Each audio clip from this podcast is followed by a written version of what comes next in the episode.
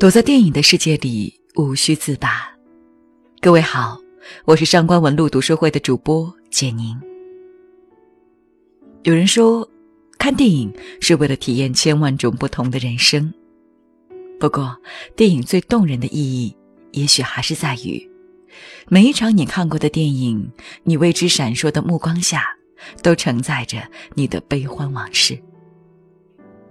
当看到这部电影的时候，我是会心一笑的，因为我知道我终于找到了这世上最好的后悔药。记得我们解读过的那本卡尔维诺的《树上的男爵》吗？里面的主人公科西莫一辈子生活在树上，终生没有踏足地面一步。而那句倔强的、不充满力量的保持自我，就不可能拥有爱情。给了多少在犹豫中挣扎的人以勇气？今天这部电影里的人物就堪称电影版的柯西莫，一九零零。没错，一九零零不是一个时代的名字，而是一个孤儿的名字。一个被抛弃在一等舱钢琴上的男孩，在一艘船一样大的摇篮中长大，一生都没有离开那艘船，踏上过陆地一次。人人都说世上没有后悔药，不是的，世上只是没有后悔之后可以吃的药。但是每一个来自未来的忠告，其实都是最好的后悔药。这部《海上钢琴师》就比谁都懂得未来。他告诉我们，不只是爱情，如果不充满力量的保持自我，你可能什么都得不到。他告诉我们：如果你舍弃的你的纯粹，舍弃的你的坚持，保持你的虚与委蛇，保持你的迎合，那么你即将会发现，你将什么都做不成。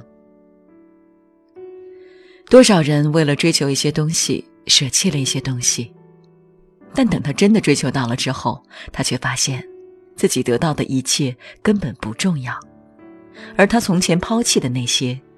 才是最重要的。在这部电影里，人们会为了这位海上钢琴师一九零零的音乐而疯狂，所以只要他下船去世界巡演，想要的一切便唾手可得。可是无人能懂一九零零为什么不下船，一九零零也从没想过这个问题。那些离开的人们会在陆地上赞叹海上的钢琴师。说一九零零是世界上最好的钢琴师也不为过。每一个聆听过他的音乐的人都深受感动，无法忘怀。这种传说吸引了有着发明爵士乐称号的钢琴家莫顿，他轻蔑地向一九零零下了战书。看懂了这场决战，也就看懂了一九零零的天性。第一回合。一九零零从莫顿的弹奏中感受到了冬日的暖意，便上场弹了一首极其简单的《平安夜》，不怕引起他人轻蔑的眼光。第二回合，莫顿即兴创作了一首动人心扉的钢琴曲，令一九零零泪流满面，并称赞他是最好的钢琴家。一九零零感动到上场弹奏完全一样的曲子，听众皆摸不着头脑。这可是比赛啊，怎么能弹一样的呢？只有莫顿知道他的厉害，仅听一遍就完全复制，而且某一处的细节过渡更流畅。此刻起，莫顿才真正重视一九零零。于是，第三回合，莫顿使劲炫耀速度，那夺目的技法震撼了观众，却惹恼了一九零零。最后一场，一九零零弹得像四只手同时敲打键盘，每一个音符都准确无误地落下，以至于一曲完毕，琴弦发烫的能点燃烟头。一九零零赢了，只为了教训莫顿争名逐利的心，因为莫顿把音乐当成讨好的工具，迷惑众人，令音乐失去了真正的力量。可见，一九零零始终纯真，他会因诚挚而毫无掩饰的感动，也会因愤怒而毫不客气的反击。拜了世界第一，似乎一九零零更有理由离开大海，走上陆地，接受众人的膜拜。所以，一九零零的好朋友麦克斯劝他：“世界就在陆地上，只一个舷梯的距离，意味着几步就到，几步就能攀上世界的顶峰。为什么不下船呢？”一九零零没有回答，导演也没有回答。但他用一九零零这一生的纯粹和坚守，和他收获的痛快和纯真，回答了我们。我们很难做一九零零，因为我们总是觉得自己是永远需要改变的，包括我们的优点，因为这种优点不适合这个社会，不适合生存。比如说单纯，比如说柔软。但是结果又如何呢？你拼命的。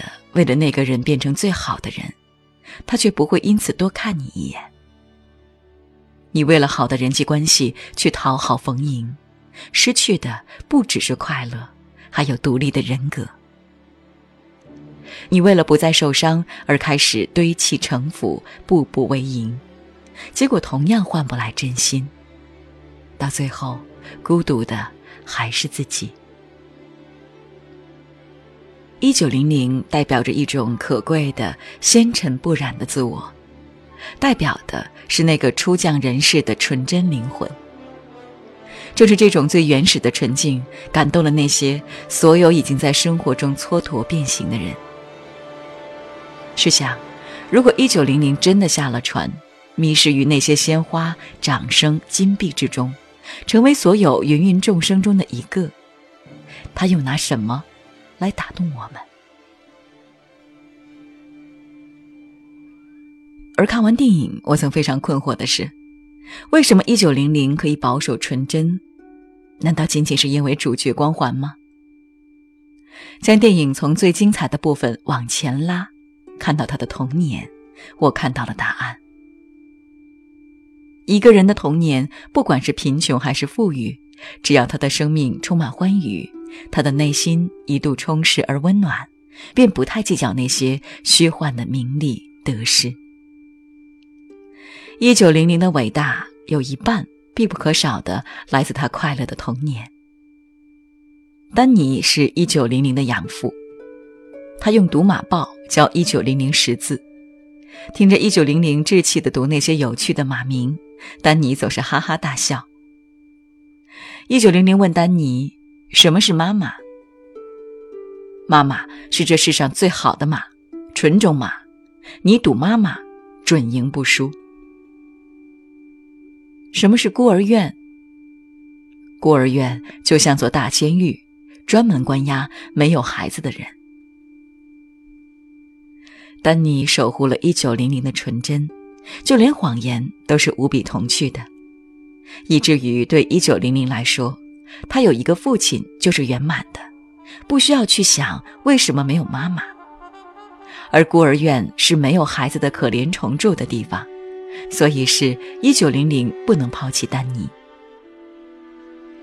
一个父亲的爱是最伟大的教育。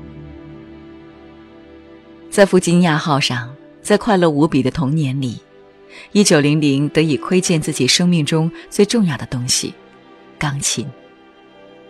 钢琴弹奏的音乐就是他人生的音乐。奢华的舞会、昂贵的雪茄、岸上的美国大厦、人们的黄金欲望，都不能打乱的人生音乐。人生来就拥有很多东西，却在长大的过程中不断被剥夺。而当外界从来就没能剥夺你什么的时候，你也就不需要向他索取什么了。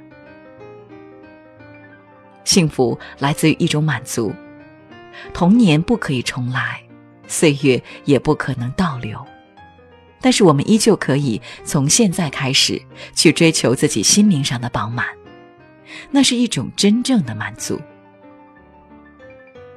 习惯一种生活太久，就会忽略一些最重要的细节，而那些被忽略的细节，却往往指向你所处的生活的奥秘。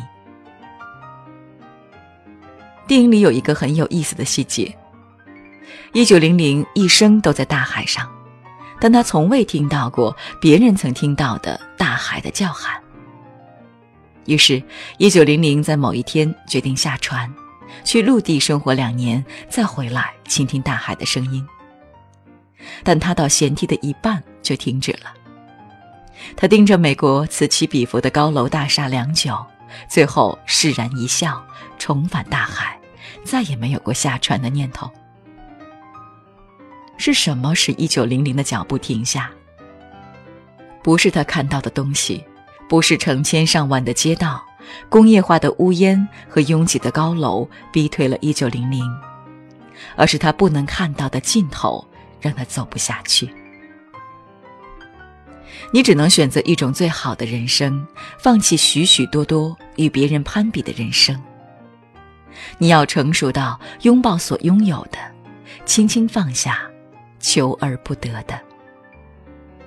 只有认清这一点。脚下的土地才够坚实，生活之路才能延伸到你想去的地方。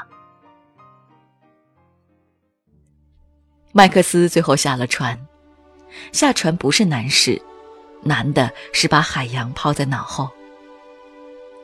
麦克斯在陆地上撒尿都要撒到外面，厕所倒是稳稳地固定在地上，他却像个傻子似的摇摇摆摆。又过了几年，当人们要炸毁废弃的弗吉尼亚号时，麦克斯在最后时刻找到了仍没下船的1900。此时，麦克斯终于懂得了1900。城市一望无际，光是街道就有几千条。一个女人，一栋房子，一块属于你的地方，一片你可以欣赏的风景。你竭尽全力地寻找这些东西，但当你在世界中闯荡几年后，光是听到这些愿景都会泪流满面。因为人生太短，而生活太艰难了。况且这些你奋斗得来的东西，看起来是为你所拥有，你似乎已经坐拥一个国度。可实际上，你已经在追逐他们的路上，早已成为他们的奴仆。而你早该知道，你本拥有与生俱来的东西，藏在你珍贵的童年里，藏在陪你成长的富足的精神里。那时你没坐拥一切，却从没缺过什么幸福。麦克斯最后泪流满面，他知道自己没能力带走一九零零，只能亲眼看着一九零零与弗吉尼亚号一同被炸毁。海上钢琴师的传奇结束了，可我们的生活将以什么继续？生活是无限的，但你只能创造一种最想过的生活。一九零零用生命告诉我们一个重要的事实：最沉重的负担压迫着我们，让我们屈服于它，把我们压到地上。但我们总能选定一种随心而生的生活，战胜它。从此，一个人就是一个世界。自由的选择活法，不随波逐流的人，必然要默默的承受孤寂。不求被人记起，但求无悔这一生。每个人都是一座孤岛，自由就好。